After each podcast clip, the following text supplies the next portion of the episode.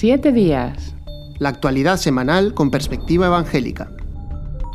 Hola, bienvenidos una semana más a este programa de análisis de aspectos de la actualidad que hacemos desde Areópago Protestante. Les saluda Pedro Tarquis y damos ya la bienvenida que nos acompañan hoy a Daniel Ofkan, director de Protestante Digital. Muy bienvenido, Daniel. Hola, Pedro. Muchas gracias. Y Jonathan Soriano, redactor del mismo medio. Muy bienvenido también, Jonathan. Hola, Pedro. Gracias.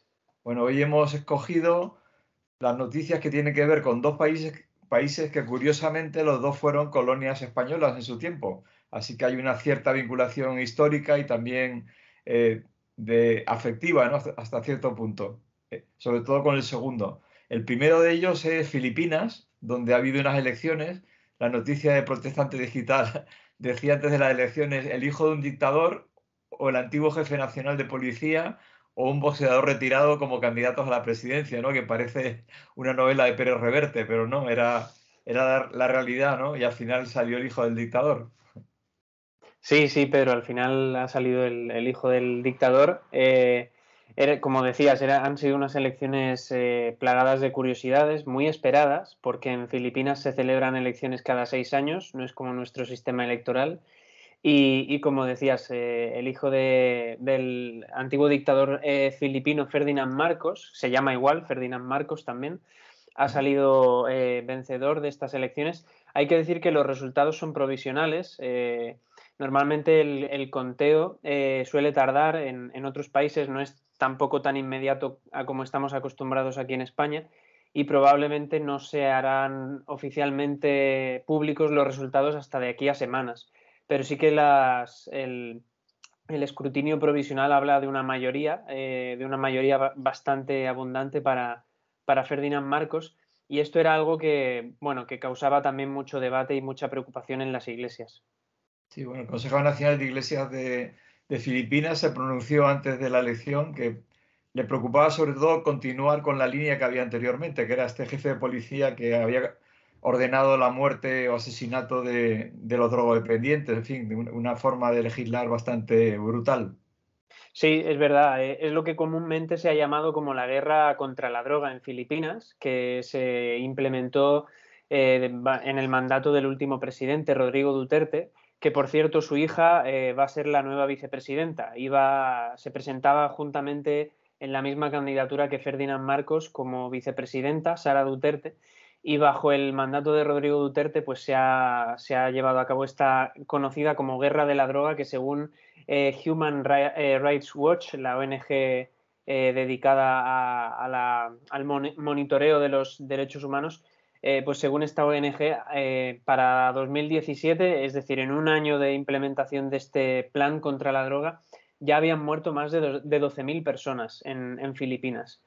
Eh, aparte de lo que comentabas, Pedro, también del Consejo Nacional de Iglesias, eh, comentar que de momento eh, se han levantado también posibles acusaciones de fraude en las elecciones.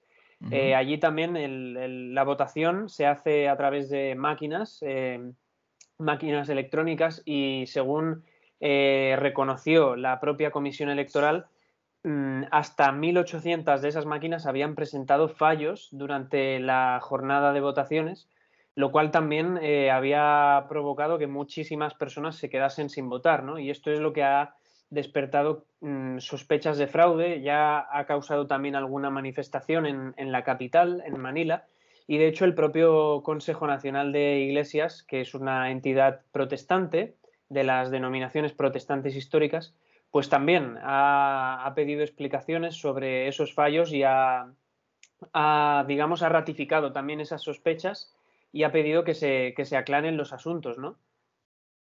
Bueno, esto al final es el más puro estilo de Estados Unidos y Trump, ¿no? Parece que se ha convertido en la vara de medir de, todas las elecciones. Sí, sí, es, ahora es, muy común. Yo creo que es más común verlo eh, en otros países. En Estados Unidos no creo que eh, lo que pasó en las últimas elecciones con Trump ha sido algo único.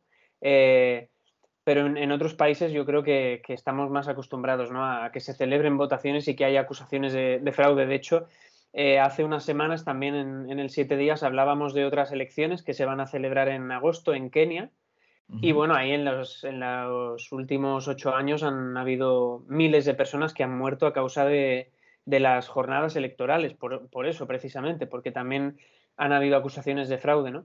En el caso de Filipinas es eh, relevante porque la mayoría que ha conseguido Ferdinand Marcos es, eh, como decía, abrumadora, está muy distanciado de la que será la, jefa de la oposición, que es la que hasta ahora era la vicepresidenta. ¿no?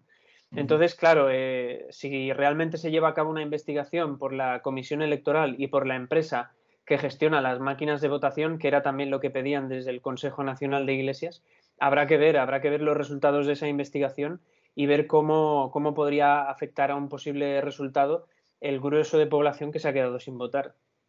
Recordamos que es un país, Filipinas, de 110 millones de personas, es decir, es una cifra que desde lejos parece algo pequeño, pero es evidentemente todo un mundo.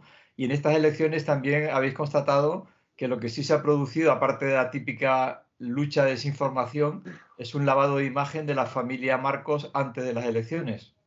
Sí, esto nos lo explicaba un líder bautista, conservador, eh, de, allí de, la Asociación de Bautistas en, Filipinas, eh, Matthew Velázquez, y él nos hablaba de, precisamente esto, ¿no? Incluso eh, un lavado de, imagen a nivel teológico. como pasa en otros países, cuando hay unas elecciones, pues también permean en la realidad de la Iglesia, ¿no? Y el debate acaba afectando también a la, a la realidad de la Iglesia. Eh, y este, este, líder bautista nos comentaba que, se había registrado una cierta polarización dentro de las iglesias y que incluso había sectores de las iglesias evangélicas en Filipinas que estaban planteando la cuestión de la gracia y del perdón como una justificación teológica para eh, votar a favor de Ferdinand Marcos. ¿no? Eh, de hecho, esto es curioso porque es algo que él mismo, eh, el propio Marcos, ha utilizado ya en el primer discurso, después de haber ganado las elecciones. Él, eh, en su primera aparición ante el público en un baño de masas, decía que él no es su padre y que espera que le juzguen por lo que va a hacer, no por lo que hizo su padre. Hasta cierto punto nos puede parecer justo y nos puede parecer correcto, pero, eh, claro, eh, hay que entender el contexto y es que en Filipinas la familia Marcos estuvo más de 20 años en el poder y de esos 20 años, 14 eh, estuvieron gobernando con una ley marcial en la que murieron de forma extrajudicial más de 3.200 personas y otras 35.000 fueron torturadas, según Amnistía Internacional. Entonces, es una situación compleja para hablar de perdón y para desvincular el apellido Marcos de todo lo que, de todo lo que implica ¿no? en la historia contemporánea de Filipinas. Y también hubo un desfalco entre 5.000 y 10.000 millones de dólares, ¿no? O sea que, es, en fin, la, actuación de Ferdinand Marcos padre fue, fue tremenda. Y, ahora que ha salido provisionalmente este triunfo, eh, ¿cuáles han sido las reacciones? ¿Qué es lo que se espera en positivo y en negativo de caso de que se confirme esta, este nuevo presidente? En negativo es lo que estábamos comentando mm. ahora. En negativo lo que se teme y lo que nos eh, comentaba este líder bautista, por ejemplo, es el temor del regreso a una dictadura, ¿no? Como decía, Filipinas no vota cada cuatro años, sino cada seis años y en seis años pueden pasar muchas cosas. Si ya pueden pasar en un año, pues en seis años pueden haber cambios constitucionales eh, lo suficientemente relevantes como para que la realidad del país, la realidad política del país cambie por completo, ¿no? Entonces, el, temor principal es que esto se convierta en otra dictadura. ¿no? Además, eh, la verdad es que la candidatura da para pensarlo, porque el liderazgo del último presidente, de Rodrigo Duterte, ha sido un liderazgo muy sólido en el sentido de muy rígido, muy férreo, ha sido alguien con mucho carácter, muy polémico también en sus declaraciones públicas, y el hecho de que se haya vinculado su familia con la del nombre más conocido en la historia política de Filipinas eh, contemporánea, como es la familia Marcos, pues esto a muchos les hace pensar en, el regreso de una dictadura incluso todavía peor que la que hubo en la década de los 70. ¿no? Eh, por otro... Decía que había polarización, los que lo ven positivo, ¿qué, qué motivos ven de esperanza en este...? este? Sí, eh, por otro lado, los, los partidarios de Marcos y los que encuentran que Duterte ha fortalecido eh, la posición de Filipinas en el, tablero internacional, ¿no? en, la política internacional, pues creen que la llegada de Marcos a, Filipinas todavía les, da, les va a dar más fortaleza en, los asuntos exteriores. Eh, es curioso que durante el mandato de Duterte, Filipinas se ha distanciado más de, Estados Unidos. Eh, Filipinas también eh, ha tenido siempre una relación muy estrecha con Estados Unidos y durante estos últimos años eh, se ha distanciado más. Esto, en cierto sentido, la ha acercado a China, pero también Duterte ha tanteado el terreno para como plantearse ¿no? como un país con cierta independencia. ellos, sobre todo, tienen una economía basada en el turismo. Y entonces lo que se espera sobre todo del nuevo gobierno liderado por Marcos y la hija de Duterte es que se fortalezca ese papel internacional de Filipinas eh, con esa independencia respecto a las grandes potencias y, sobre todo también que haya una recuperación económica, eh, especialmente pensando en, los últimos años de pandemia.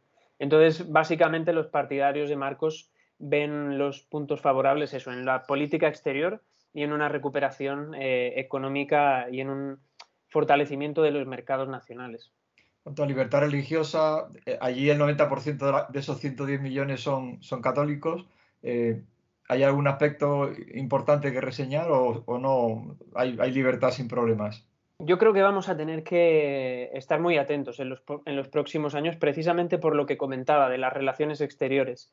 Al final eh, lo vemos en cualquier país, ¿no? con lo que está sucediendo en Ucrania. Eh, prácticamente no existe ningún país que no tenga que sus intereses no estén vinculados a la situación de otro país. Y si Filipinas se distancia de Estados Unidos, eso necesariamente va a significar que va a tener que acercarse a otros. Probablemente esos otros países sean China, eh, o incluso estaríamos hablando también de Rusia, eh, o quizás India, que son las potencias de, de la zona, ¿no? Eh, y ya sabemos cuál es la situación de la libertad religiosa en estos países, ¿no? sobre todo pensando en China y en India. Son países que cada año aparecen en posiciones más elevadas de la lista mundial de persecución de puertas abiertas. Así que habrá que ver, habrá que ver si hay un acercamiento de Filipinas hacia estos países en lo económico y si ese acercamiento afecta también a lo social. Aunque yo creo que eh, demográficamente, como decías tú, Pedro, Filipinas tiene una mayoría tan abrumadora de población cristiana que a corto plazo eso sería muy difícil. Además hay que entender que la Iglesia Católica allí siempre ha sido muy crítica con el gobierno. En los últimos años, para que nos hagamos una, idea, eh, la Iglesia Católica ha sido una de las instituciones más críticas contra el gobierno de Duterte. También lo ha sido la Iglesia protestante y evangélica. El problema es que su representación social, su representatividad es menor pero también han sido muy críticos. Em, y Duterte llegó a animar a la población a asesinar a obispos católicos, para que nos hagamos una idea de hasta qué punto ha llegado la tensión y hasta qué punto la población también escucha la voz de la Iglesia en, este país. Interesante. Les animamos a seguir leyendo Protestante Digital, donde seguro que seguirá apareciendo el hilo de la evolución de esta noticia. Y ya sin más pasamos a la segunda nación, que es una isla, la querida isla cubana, también tan vinculada y tan estrechamente querida por, nosotros los españoles, y donde ha habido un hecho muy triste en torno a un pastor, el pastor Lorenzo Rosales, que el pasado 11 de, julio de 2021, en las famosas manifestaciones del 11J, fue detenido. ¿Qué ocurrió en aquel momento y de qué forma ha afectado al pastor Lorenzo Rosales? Pues es una noticia triste que nos llega desde Cuba, ya que se ha confirmado la sentencia de siete años de prisión para el pastor Lorenzo Rosales Fajardo. Él fue detenido, como decías Pedro, en el 11J, la manifestación en la que muchos cubanos salieron de manera pacífica a pedir un cambio, a pedir por sus libertades. Y eh, allí fue detenido en medio de una especie de trifulca extraña en la que se vio involucrado, eh, de la que todavía no hay muchos datos, aunque le acusan a él también de haber agredido a, algunas fuerzas de seguridad, lo cual mm, se niega por parte de la familia y de sus abogados y también por los testigos que estaban allí, no hay ninguna prueba de ello, pero a partir de esa supuesta agresión o esa supuesta eh, falta de respeto a la autoridad, pues ha caído en, esta sentencia tremenda de siete años de, prisión eh, para, este, para este pastor evangélico. Y han pasado muchos meses. En Cuba es normal que haya esta largos procesos que casi casi acabas cumpliendo gran parte de la pena. Eh, ¿Qué reacciones han tenido ellos en este tiempo? ¿Cómo han esperado? ¿Qué han ido comunicando? Sí, ha sido un tiempo bastante angustioso para la familia porque primero eh, hay que decir que durante varias semanas no sabían dónde se encontraba.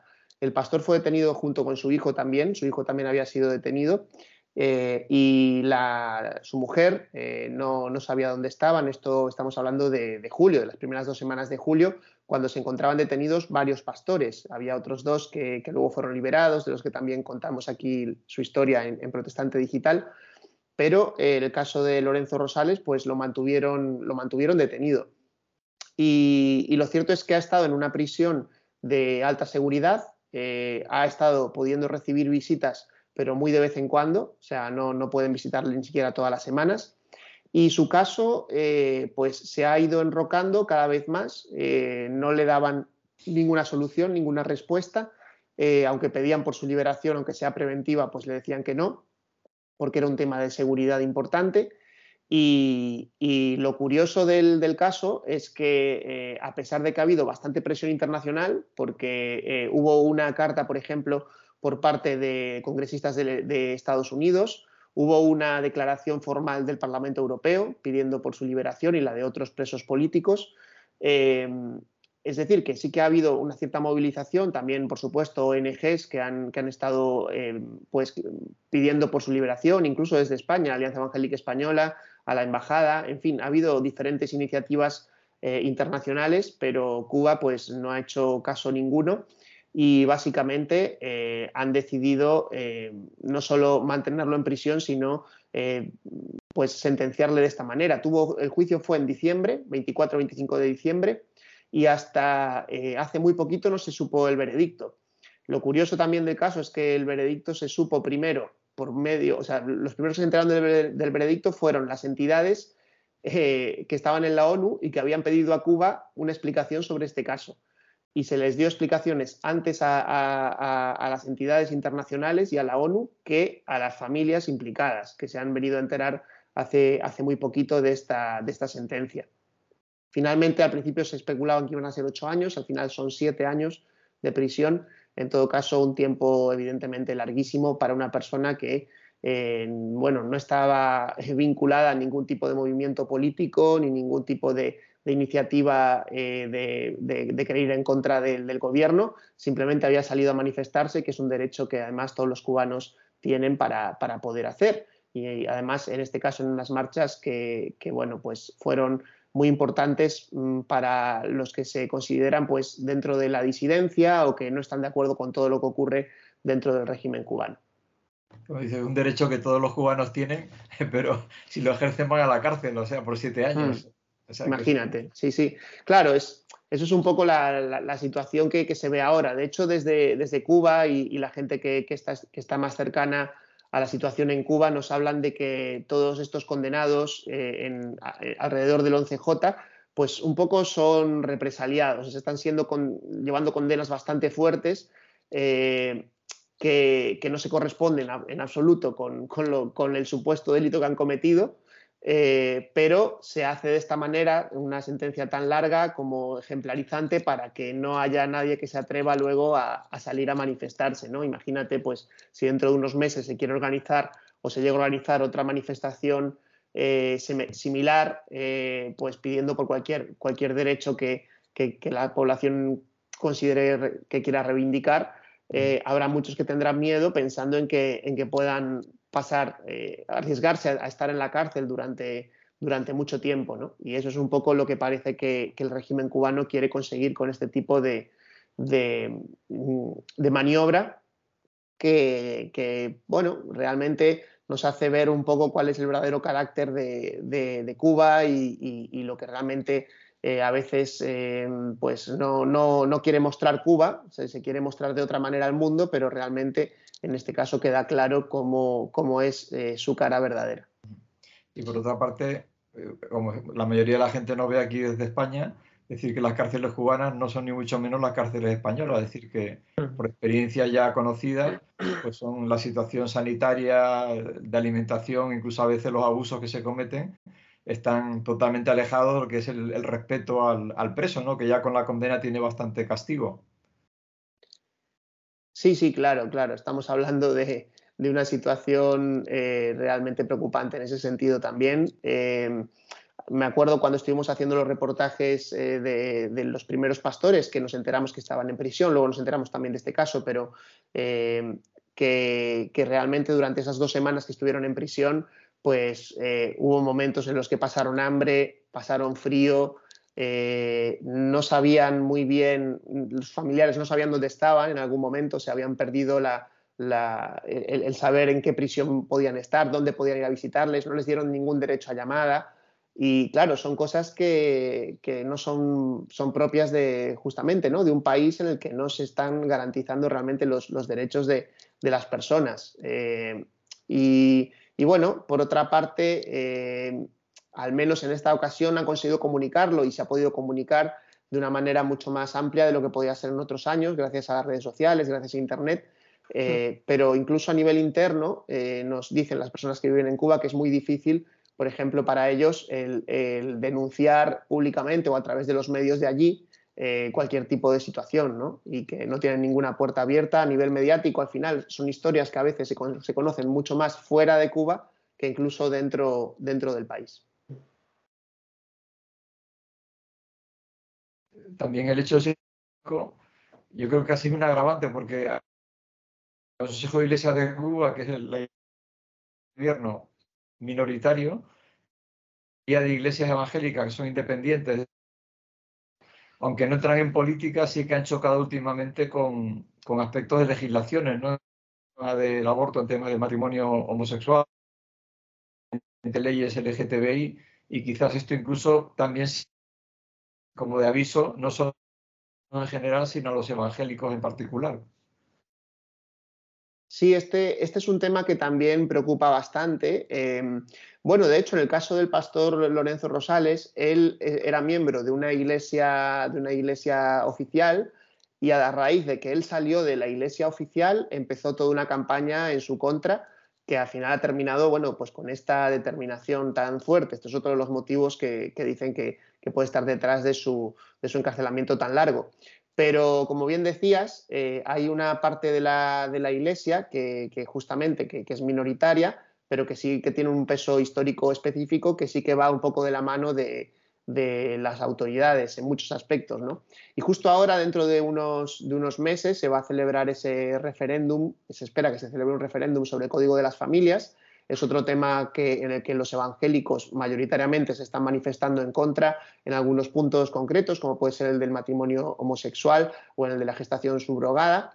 Eh, y, vamos a ver qué, ocurre. Eh, es otro momento que puede ser tenso porque el gobierno tiene un plan, va en una línea y realmente hay algunas voces que van en, otra línea diferente. ¿no? Entonces, eh, está claro que algo que parece que le preocupa al gobierno de, Cuba es que desde las iglesias evangélicas, eh, que evidentemente van teniendo una influencia importante por su labor social, por la atención espiritual que realizan, por el testimonio, por la fidelidad que ellos muestran, pues también se vayan convirtiendo en un referente también en, otros aspectos, como puede ser en, este caso, ¿no? y, que, tengan una influencia eh, política eh, lo cual es lógica, pero claro, hasta qué punto un régimen como el cubano lo va a permitir, eso es un poco también lo que puede estar ahora en juego. En ese sentido es muy interesante leer también los reportajes que escribe Joe Suárez en Evangélico Digital, también en Protestante Digital hemos sacado alguno de ellos, que dan una perspectiva un poco sobre lo que está ocurriendo en, la, isla, en este sentido, ¿no? Cómo van las tendencias y cuáles son las, corrientes de fondo que hay detrás de todos estos eh, acontecimientos que estamos contando se cumple en Cuba lo que dice el reunión en la granja de George Orwell, cuando dice que todos somos iguales, pero unos más iguales que otros. ¿no? Hay una clara igualdad desigual en esta, en esta nación. No sé si quieres decir algo más, algo que, para rematar, finalizar.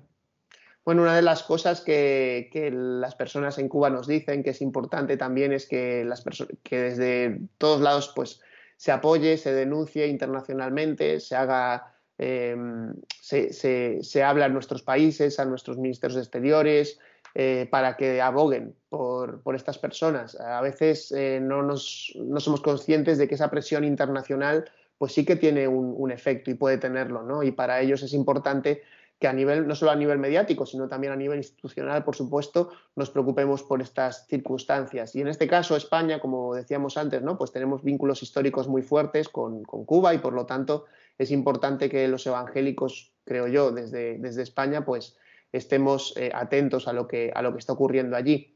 Y por supuesto, pues también orar por, nuestros hermanos que, lo están pasando mal y ellos también agradecen mucho que, podamos estar orando por ellos en este sentido.